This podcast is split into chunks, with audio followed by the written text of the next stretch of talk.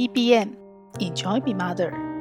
这个节目将固定在每个星期二的中午十二点前更新，邀请您和我们一起享受成为妈妈。各位妈妈午安，我是斜杠的平凡妈。今天早上呢，我刚做完我的专案的一个甘特图。因为我用 Notion 在管理我的人生也一年多了，非常的方便。不过 Notion 是比我以前用的很多软体都同步方便又视觉化。可是呢，它再怎么视觉化，还是没有 Canva 做出来那么美。所以我今天早上就把我几个重要占据我时间的专案，把它用 Canva 做成视觉化。做完以后，我就很清楚的明白说，哦，现阶段的我大概是在一个什么样的斜杠的状态下。那一直都还是以家庭最优先，但我必须坦白，两个女儿搬到宿舍之后，其实我的时间大部分集中在工作上。那集中在工作上的我。现在到底在忙什么？然后我的时间分配跟优先顺位是什么？这其中其实有一块是我很有意识、很有意识的在刻意的保留时间去做的。那以前可能大部分的时候时间都花在孩子身上，我非常的清楚。我相信很多妈妈也知道，就是当我们成为妈妈之后，其实我们会被迫不得已。我也在节目分享过好多次，妈妈是一个最没有弹性的。呃，身份，但是也是一个最弹性、灵活应变的角色。怎么说呢？就是当我们因为成为妈妈，我们会跟着孩子成长，然后我们会不得不去接受很多我们必须要接受的突发事件，这才是正常，才是日常。反而每天都很一样、很平顺是奇怪。可是除了每天的突发事件之外，还有一个就是孩子的成长阶段性的跨越的时候，我们就必须配配合的，就是跟着他做调整。那这除了妈妈的角色，其实我。尤其最近半年，呃，最近不到半年吧，大概一个学期，小孩子都去宿舍，我们突然本来还准备可能半年两年才会进入所谓的空巢期，孩子只是在逐步离巢期，突然我们就瞬间进入了所谓的空巢期，然后我才发现说，诶，其实你不只是妈妈一个人的角色会跟着孩子做转变，然后跟着孩子的状况被迫成长，其实家庭也是。我们很明显的在这半年，所有的生活作息习惯全部重新来过，而且这个重新来过是处在一个什么状态下？处在一个小孩在家跟不在家的时候。小孩不在家的时候，两个人的生活就完全是另外一个全新的生活。可是小孩一回来的时候，我们又回到过去四个人的生活，或是有时候只有一个孩子回来的时候，或是我们在等待孩子却没有回来，或孩子已经回来了，可是他却安排了满满的周末的活动行程。在外面的时候，这就有很多不同的样貌。那这些样貌可能就是夫妻两个人这个家庭的变化，以及夫妻两个人什么亲密关系的变化。我比较少在节目谈婚姻哦，因为这个课程我还在修。然后当然一部分也是尊重我的另一半。我觉得呃，在分享很难不带到隐私，但我今天却很想跟大家分享。我在，因为这其实是。我在这个阶段很重要的学习，那之后也很开心哦，有机会。请到我的好朋友瑞君，他之前我们都在谈青少年的问题，那之后他出了一本新书是谈婚姻，所以也可能我可以跟他有更多的对话，在婚姻这边跟大家分享我们这半年多来的学习。那我之前呢，呃，我常常听书会听得到跟樊登，其中尤其是樊登听书，现在改名为樊书，它里面有很多关于夫妻亲密关系心理学的一些书籍的听书，我都听过好多次哦。那这些书我都重复听，那很多都是经典书，也都是我在书架上的书。那这就是我这。半年以来最重要的学习，为什么要学习呢？其实我觉得人生所有的事情都是重复，一直在学习。我们在学习怎么从一个女孩变成女人，怎么从女人变成妈妈，学习怎么做好妈妈，学习妈妈的角色，学习在我成为妈妈这个角色时，我的跟我的原生家庭女儿的角色、姐姐的角色怎么转换，学习我进入一个新的家庭，我先生的家庭、另外一半的家庭的时候，婆媳关系怎么变化，跟大家族怎么变化。其实我们一直在学习，我们也在学习孩子在 baby 的时候，后来到国小期的时候，到现在已经空巢离巢期的时候，甚至之后就搬出去成有他自己的家的时候，我们要怎么去变化？不只是工作上持续在学习，其实我们人生学习的更多、更扎实。所以我。这时候为什么要学习？其实有个很重要的原因哦，在樊登听书里面有一本书叫做《幸福关系的七段旅程》，我已经重复听那本书好几次了，跟非暴力关系一样。只要我感觉到我的亲密关系学习有点卡顿，或者是我他也有很多亲子关系的书，我觉得亲子互动有点卡顿的时候，我就会去我的收藏，吧那几本书重新再拿出来听。每一次听都会有新的感受，但是当然，如果这个卡关很严重，我就会再花时间。先去重新看书，看我自己的笔记，看我之前。那现在有了 Notion 就更棒了，因为我会做更深的笔记，甚至做成 Notion 模板，我就会重新再自我对话，重新再学习。其实真正一本经典好书是可以一学再学的。那这里面幸福关系的七段旅程里面就有讲到哦，他是一个呃咨商师，呃心理学家，所以他是一个专业的。助人者，然后他帮助了非常非常多的夫妻，怎么去克服婚姻的问题？不一定所谓的幸福的彼端，不一定全部都是美好的，牵着手，像白发营的歌里面一样，两个人手牵着手走到最后。中间他也有面对离婚的问题，甚至重新再复合。这中间，或者是你就是单身下去了，怎么去做调整？然后有很多的故事跟方法。那他最开始他就讲到了亲密关系。我们这里主要是指夫妻，男跟女之间，然后有通常有六个阶段哦。那刚开始就是我们所谓的爱恋热恋期嘛，它是结合期，它是呃中文翻译说二合一啦，我是。把它转翻成结合期，也就是两个人刚开始在一起，那通常都是最甜蜜的蜜月期。接下来呢，就是筑巢期，也就是大概进入婚姻二到三年那个时候。那那时候两个人通常有共同的目标，有时候会一起买房子，或准备一起生小孩，或是一起彼此在适应彼此家庭。那个爱火还在。那爱有几种？这个作者他是把它分成三种哦，就是从一开始迷恋，有没有？暧昧期，或是两个人开始谈恋爱，还没走进婚姻的时候，都是在迷恋期。那时候会彼此非常的，所有对方说的都是对的，然后看不过去的都会看过去，都没有什么太大问题。可是，一旦进入了婚姻，开始磨合的时候，我们其实是进入第二种爱的关系。就作者的定义，它叫做依恋期。那一直彼此互相的依恋，依恋到什么时候？依恋到有一天，你突然觉得对方已经不是。不是你的爱人，他好像只是你的亲人。哦，这本书的英文书名其实是说，呃，我还是爱你，但是我已经没有爱的感觉，就大概是这样的感觉。所谓的亲人是什么？那樊登听书他也说了一个举例，他说，呃，之前张国立影影帝嘛，中国影帝有说，所谓的关爱期，所谓的像亲人，就是我的左手拉右手。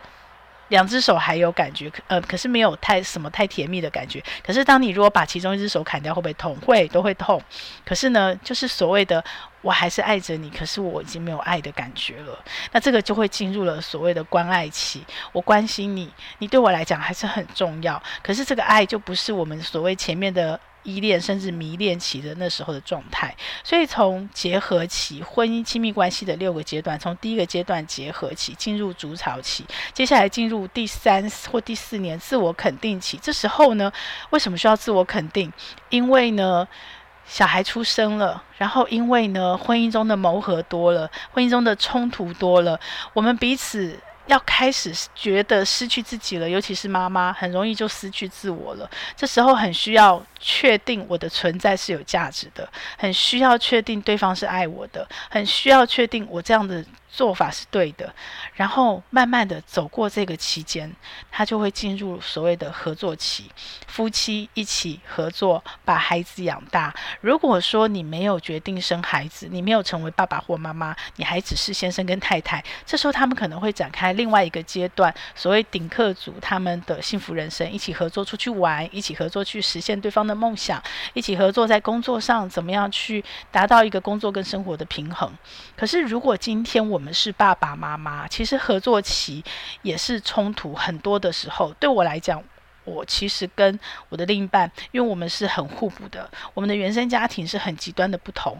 也因为这样，我们在迷恋期相互吸引，可是进入了合作期，其实就会有很多大小冲突，而且这些冲突通常都是从孩子的教育出来的，也就是我们自己彼此的冲突。毕竟老夫老妻真的是磨合很久了，可能彼此都知道彼此的毛在哪，然后底在哪，彼此的固执在哪里，然后也越来越做自己。越来越认识自己，所以呢，我们大部分的时候很严重的冲突，我相信很多家庭都一样，最后都是因为孩子，可能因为孩子做了一些什么事，然后可能因为呃，在萨提尔里面讲的是一段三角关系，不管今天是爸爸、孩子、妈妈，如果孩子是两个，爸爸、姐姐、妈妈、姐姐、妹妹、妈妈、爸爸妈妈、姐妹妹，然后或者是呃姐姐、妹妹、爸爸都一样。只要是有三个人，就会有矛盾跟冲突存在，就会有三个人很微妙的依附、依附关系，或者是呃彼此利用的关系、彼此需要的关系。所以合作期是一个非常复杂、非常嗯。一个家庭稳固哦，我觉得走过这段期间，那我们所谓一般说婚姻的七年之痒，也大概是在这段期间，也在这段期间发生。如果过不去，就过不去了；如果过得去，就会再进入下一个期，也就是我现在 所在的期，也就是婚姻在大概十五到二十五年的时候。好，这个叫什么？这叫适应期。诶。什么叫适应期？对，就是我刚刚一开始说的，因为你的孩子离巢了，因为孩子大了，很多在合作期有碰到冲突的夫妻，会有一些结果。其实很多时候我自己非常的认同哦，外遇或者是有很多其他的呃分居啊，或者是呃先生可能一一人在外，夫妻分居两地或等等等远距啊，这些都是结果。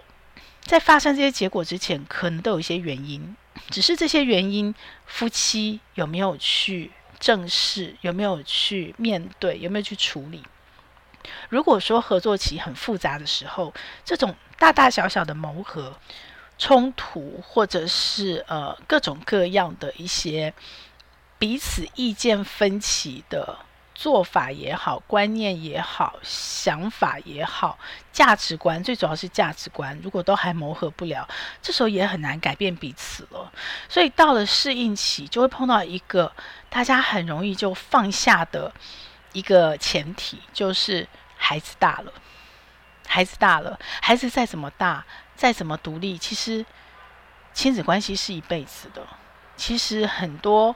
原生的伤害也是影响一辈子的，但是当然，当我们自己够强的时候，我们是可以慢慢从我们自己的有意识中去自我疗愈的。对，但是孩子不管多大，这件事情会伤害的都会伤害，不管你是在一起或分开，都有可能造成伤害。对，但是当孩子小时候，因为有很多现实压力、现实的冲突，包括照顾、包括教养、包括经济，经济其实是很重要的一环。所以呢，孩子小的时候，很多夫妻吵得再凶，彼此再冷漠，关系再糟糕，都还是会继续维持着这个表面看起来还是一个家的家。但是到了适应期，走过了合作期，如果合作成功，当然到了适应期就是展开另外一段新的机会、新的旅程。但如果不成功，到了适应期，可能就是准备要分开的时候了。所以这几年台湾亚洲离婚率是亚洲第一高，对不对？在台湾离婚的家庭里面，又是在适应期离婚的。是最高比例最高，而且呢，这个有一半以上都是女方提出来的离婚，就是妈妈。很明显，因为爸爸的角色，呃，越来越多爸爸走入家庭。像我去参加女儿的那个青师会哦，高中诶，我高中的时候我爸妈都没有来过学校，只有毕业典礼那天来。可是现在小孩子的高中，哇，青师会满满的爸爸，而且妈妈，而且好多爸爸，爸爸的比例。我上次去，我女儿是女校，不知道是不是因为女校的关系，爸爸的比例三分之一接近三分之二分之一哦，这样的话应该是在五分之二左右，所以你看爸爸参与度是高的，虽然是这个样子，可是其实整个跟孩子的教育跟生活绑得比较紧密的，以目前台湾的文化、社会氛围、大家社会的期待，还是妈妈，所以到了呃台湾叫熟龄离婚哦。到了这个小孩子高中、大学的时候，妈妈提出离婚的时候，多半都是妈妈比较多。然后在日本也是，是日本因为很多。女性在结婚之后就是纯全家全职家庭主妇，她的比例又更比台湾高哦。台湾的双薪家庭还是相对比较多的，所以妈妈也是呃有经济能力的。所以像很多妈妈，她如果孩子大了又还有经济能力，她就会很。自主的去提出离婚的需求，想要开始做自己，过自己的生活。那在日本也是，但是因为经济考量，所以就发展出另外一条路，叫族婚，就是夫妻还是在一起，经济还是绑在一起，但是彼此说好，各过各的生活。好，就还在婚姻里，然后那个各过各生活，有可能还是住在同一间房子，也可能住在楼上楼下。总之呢，婚姻关系还是存在着，但是各过各的生活，各自发展。然后在中国也是哦，我因为听《幸福关系七段旅程》这本书，也听樊登讲了一些中国的状态。中国也跟台湾一样，就是离婚期最高，其实是在他们叫做高考离婚，就是呃孩子也是高中大学，对，所以。在这个适应期，欧美当然也是哦。所以，在这个适应期，其实所谓的适应，就是指夫妻重新去面对彼此亲密关系。怎么叫重新面对？对于顶客族来讲，没有差哦。可能也会有一部分重新面对，因为这时候我们开始要迈入老年生活嘛。你可能身体呀、啊、身体的状态呀、啊、生活习惯啊，还有有可能很多人从职场离开，准备退休。一样要重新适应哦，重新去适应两个人重新新的生活节奏，或是新的目标、新的学习、新的资源、新的人脉关系。可是如果你是爸爸妈妈，这个适应就更明显、更长、更大，因为孩子大了，孩子大了会差很多。那当你的时间、你的专注力不在孩子身上，同时我们又会。交叠着刚刚我说没有小孩的家庭夫妻哦，一样嘛，会碰到呃中年失业的问题，一样会碰到呃很多的病在前面，你没有把健康顾好，还有呢，我们的父母这个时候好不容易把孩子拉拔大，喘一口气，父母病了，父母开始病了，然后你要照顾，然后有很多像我身边很多朋友父母失智，那真的很辛苦，真的真的很辛苦，所以。这一段时间，大概在婚姻十五到二十五年这段期间，其实是夫妻两个重新适应彼此、亲密关系重新适应很辛苦的一段期间。这也是为什么我又重复拿出来看哦，在我进入离巢期，那像我们最近的争吵，真的，我们两个人都说好好的，我们感觉好像重新在谈恋爱，然后我们常会有很多，因为我们很早就认识了，我们高中就在一起了，所以呢，我们会。开始有多一点的时间，多一点的余韵，多一点点的空间去。想想从前的自己，好像上一个世纪的自己，回味过去。可是孩子一回到家，那因为孩子又正在独立嘛，正在青春、正在叛逆的时候，到高中、大学的叛逆，跟以前在家里也是开始叛逆啊。可是因为毕竟在家里嘛，那搬出去了，飞出去了，整个又是一个新的、全新的他，全新的作息养成，然后回到家调整。其实不止我们啊，孩子也是。我们彼此都在重新学习，重新适应一种新的生活的变化，一种新的生活的规律跟节奏。所以呢，那个那个转换的速度哦，那个变脸的速度，那个生活改变的速度，是以周来做单位计算的。然后我就非常明显的感觉到说，这个家跟以前的节奏又不太一样，跟以前的变化又是完全是一个全新的阶段，真的是叫做适应期。这个三个字用的还真好。那我就开始重新的，包括我一开始最开始学的就是萨提尔，我开始很多我的新学习哦。那萨提尔里面的沟通姿态就帮助我认识我自己。我真心觉得，嗯，我刚开始是模糊的意识，觉得说，哦，很多事情就很奇怪。你用说的，你期待对方改变，真的很难有改变哦。不管那个对方是孩子，是是另一半，是任何人。可是，当你从自己改变起，就真的很微妙，那个会有化学作用，而那个真的很难用说的，那个真的是你去做了一段时间，慢慢你就会感受得到哦。所以，我是很相信吸引力大神，更相信我吸引来之后，如果我愿意行动，我愿意改变自己，最后。会改变的。一个人很难改变另外一个人，除非那个人他自己想要改变。而当他想要改变的时候，也不是被你直接改变，是因为你的影响，所以一个人只能影响另外一个人。但是你怎么去影响他？就是当他看到你的改变，你的好，你的更好，你的更自在、更舒服，以及因为你的改变，他感受到他跟你之间互动的不一样，多了一些什么新的气息、新的机会、新的希望。然后就会产生很微妙的化学变化。我觉得这件事情是真的非常的有趣，而且真的非常的深刻的。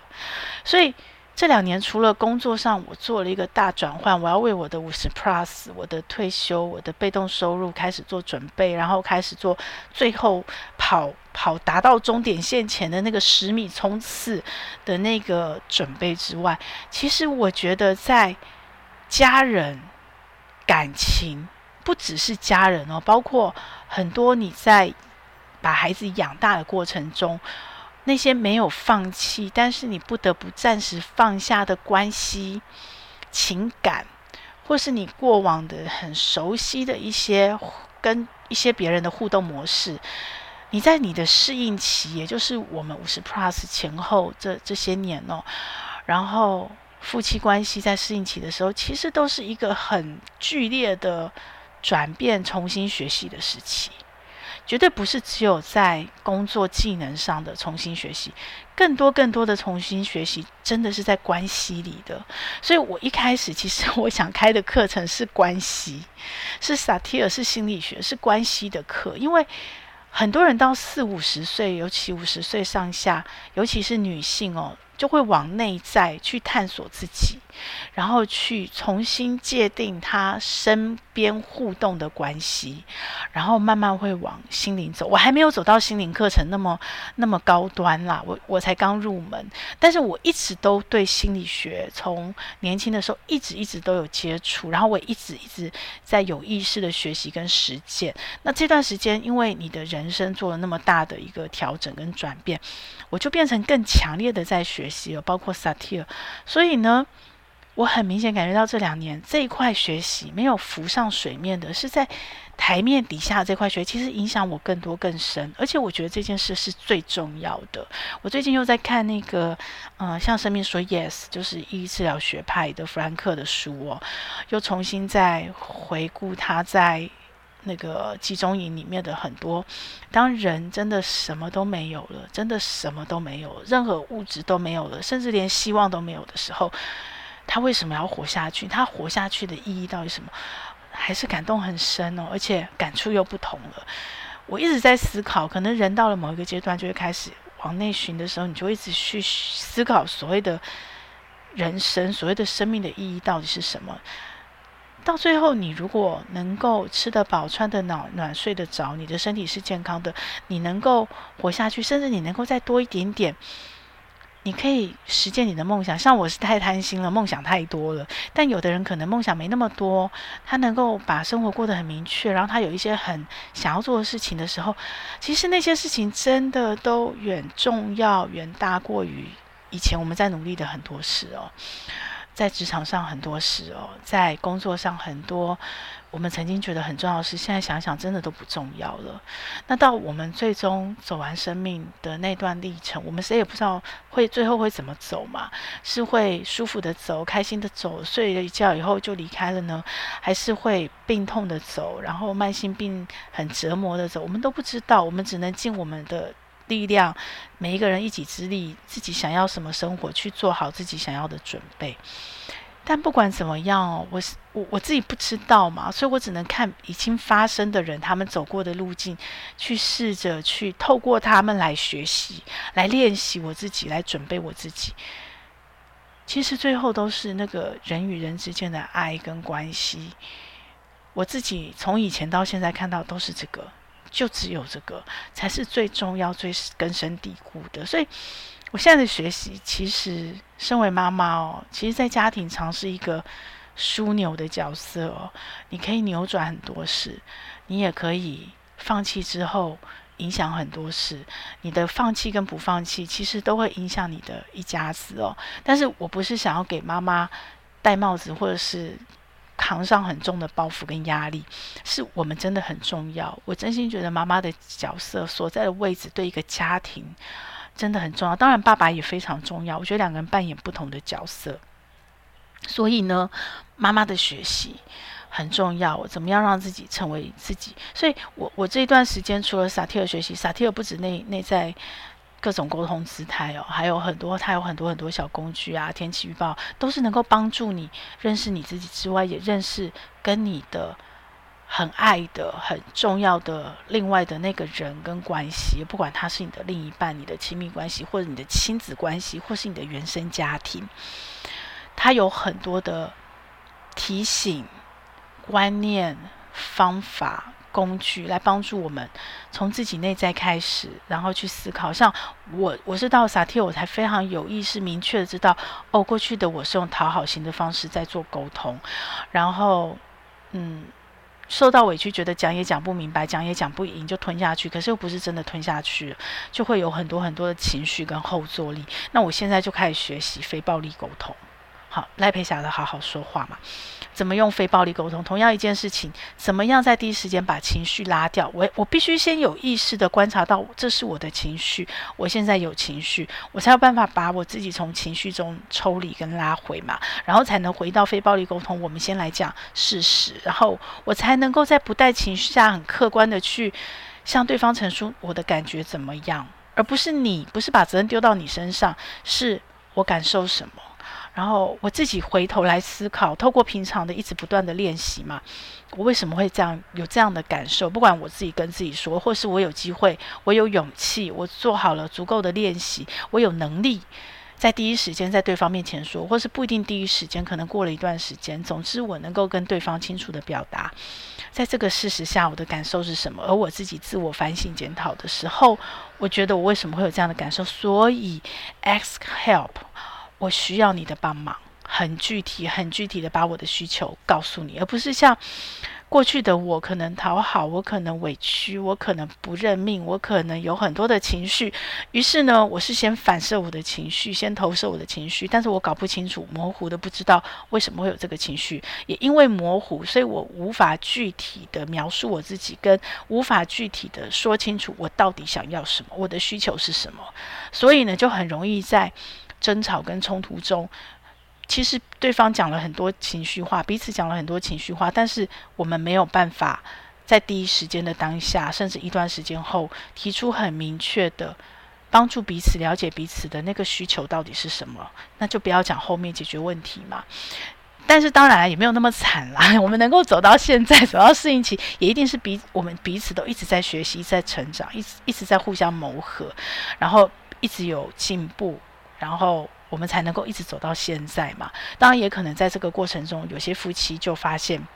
哦，原来我们不是真的那么适合，也就决定再见。那有一些夫妻离开了以后，失去了以后，才发现我们好像没有我们以为的不适合。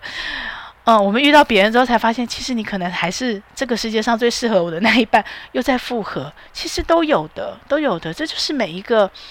人每一段关系的一个爱的学习历程，没有一个绝对的什么样的标准答案，但是都会有这样的历程哦。所以呢，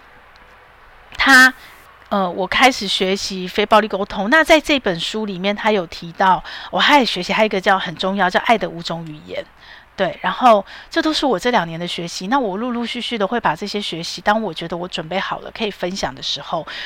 我就可以把这些笔记整理好，成为像这样今天的节目，或者是成为我 Notion 上的笔记，或是网站上的文章，我就可以跟更多的妈妈分享我学习走过来的这样我的收获、我的心得，然后我自己融入我自己的人生经验、我的生命经验之后，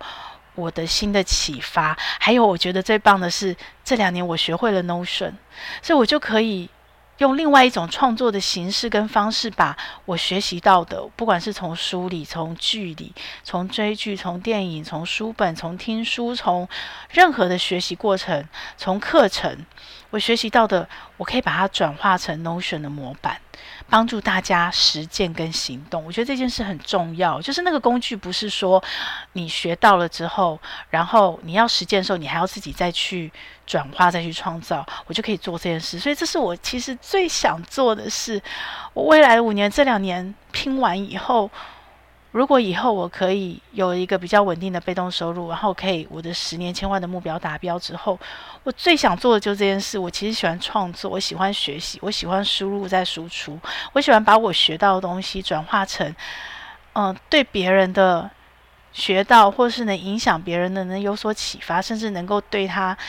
跟我一起去实践这件事情是有帮助的。这件事情非常的棒，这是我最喜欢的事情，然后也很希望。之后能有更多的时间投入去做这样的事情。好，那这本书我最后跟大家 ending 哦，也送给大家。也我相信我我身边有很多啦，很多妈妈跟我一样也正在适应期。我很开心，我们可以一起共学。那当然也有很多妈妈，可能今天听节目的妈妈，或者是在我社群里的妈妈，你们比我年轻哦，你们可能才二十岁刚进入婚姻啊，二十岁太早了。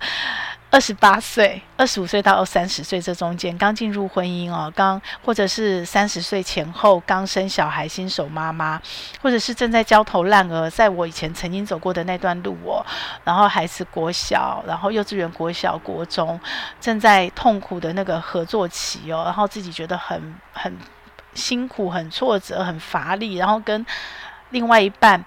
嗯、始终没有办法到位，然后另外一半也很痛苦，也不知道该怎么帮忙，这样的一个很痛苦的三明治期哦，啊，我走过，你看我笑得出来，我但是一本是那时候我都很享受我成为妈妈这个角色，我我我其实很希望说，透过我五十 plus 以后的把过去的那些事情慢慢收敛跟沉淀，也可以帮到你，所以呢。对于五十 plus 以上，那还有五十 plus、六十 plus、七十 plus 以上，有很多的姐姐们，就是我学习的对象喽。怎么样在适应期走过以后，可以进入下一期、下一期、下一个期是什么呢？婚姻的阶段就是重燃爱恋期，就是结婚二十五年以后，就是我在结婚那个当下一直在唱的钱幽兰的那个那个结婚，还有那个什么，呃，白发银。那个画面一直都在我心里，两个人头发白白的，那个背影手牵手，你知道那是一个多深刻的彼此的了解跟默契。但是真的不是每一个人都有能幸运的走到那个阶段，有的夫妻可能是有那样的基础，有那样的感觉，有那样深厚的感情，可是呢，生命无常，好健康没有没有办法。彼此陪伴走到最终，但有的夫妻可能就是过不了，没有过这个合作期，过不了适应期，就决定分开。那有的夫妻可能是，哎，一开始就没有遇到最对的人哦，那后面可能选择自己一个人过完余生，或者是哎又遇到新的更对人，都没有哪一个是绝对的好跟不好。关键是我们觉得幸福就好了，我们找到爱就好了。所以那个重燃爱恋期，二十岁以后。我当然还是觉得，如果我都已经跟一个男人在一起半辈子、一辈子，甚至比我跟我爸妈在一起的时间都久了，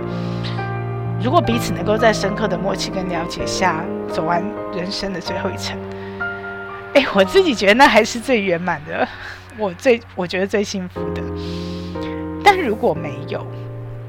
很多人没有，他只要能够遇到他新的幸福，其实也是很棒。因为你知道，人到了不同阶段会有不同的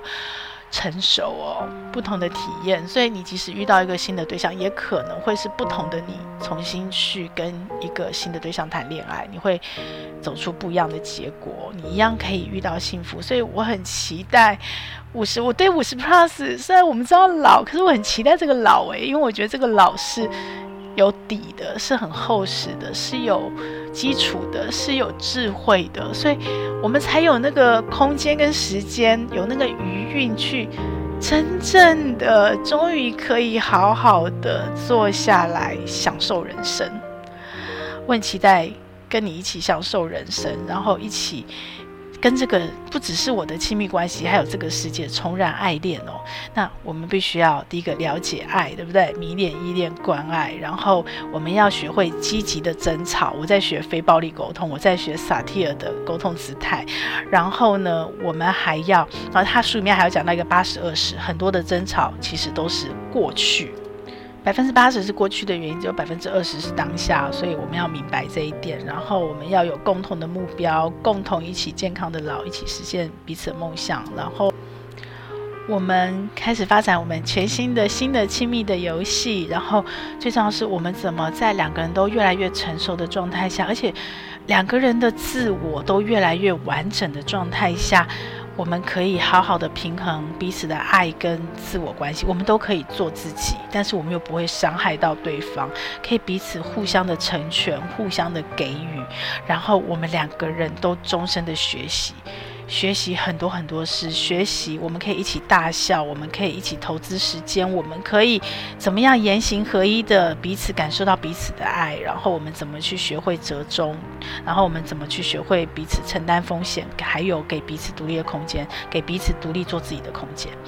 多完美啊！我对这一切真的充满期待，而且我很努力的在往这个方向奔跑。那这段旅程你也在适应期吗？还是你还在前面？不管你在前面还是后面，我们一起奔跑，我们一起学习，我们一起学会享受成为妈妈，好吗？